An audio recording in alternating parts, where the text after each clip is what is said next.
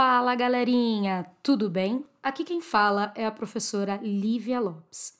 E hoje vamos para o nosso próximo episódio do nosso incrível podcast Livro Falado. Vem com a gente!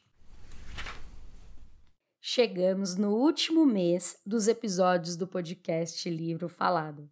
E como passou rápido esse 2020, mas ó, as despedidas ficarão somente para o último episódio.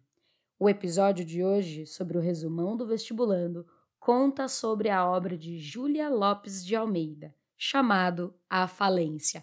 Fica com a gente! A Falência. A Falência foi escrita por Júlia Lopes de Almeida e publicada no ano de 1901. Alcançou tamanho sucesso que foi republicado no mesmo ano, porém caiu no esquecimento.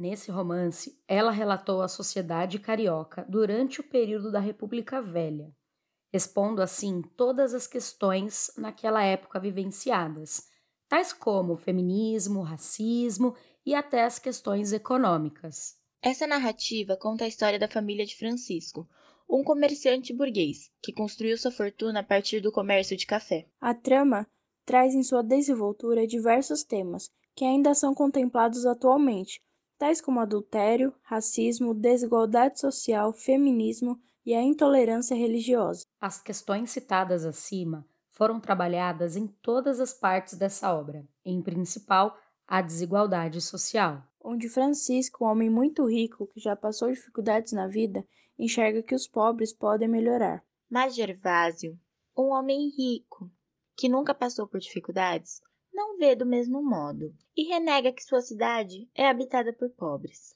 O feminismo e o adultério são representados através do feminicídio, que ocorreu quando o pai de Catarina descobriu que sua mãe havia traído ele, onde o mesmo a matou. Catarina tinha um irmão chamado Capitão Rino, que após a morte de sua mãe não aceitou seu adultério e defendeu seu pai.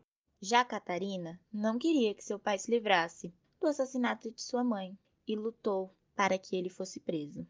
Essa obra é extremamente rica e demonstra que o nosso povo ainda tem as mesmas questões que tínhamos no ano de 1901. Em 2018, após anos de esquecimento, o vestibular da Unicamp trouxe essa obra como leitura obrigatória de suas provas. Seguiremos agora com a leitura de um trecho desse livro que retrata sobre a intolerância religiosa. Já me tem pedido para organizar festas em benefícios de escola e de hospitais para pobres. Como se na nossa América houvesse pobreza. Creia, minha amiga, no Brasil não há miseráveis, há ateus. Precisamos regenerar o povo com exemplos de fé cristã.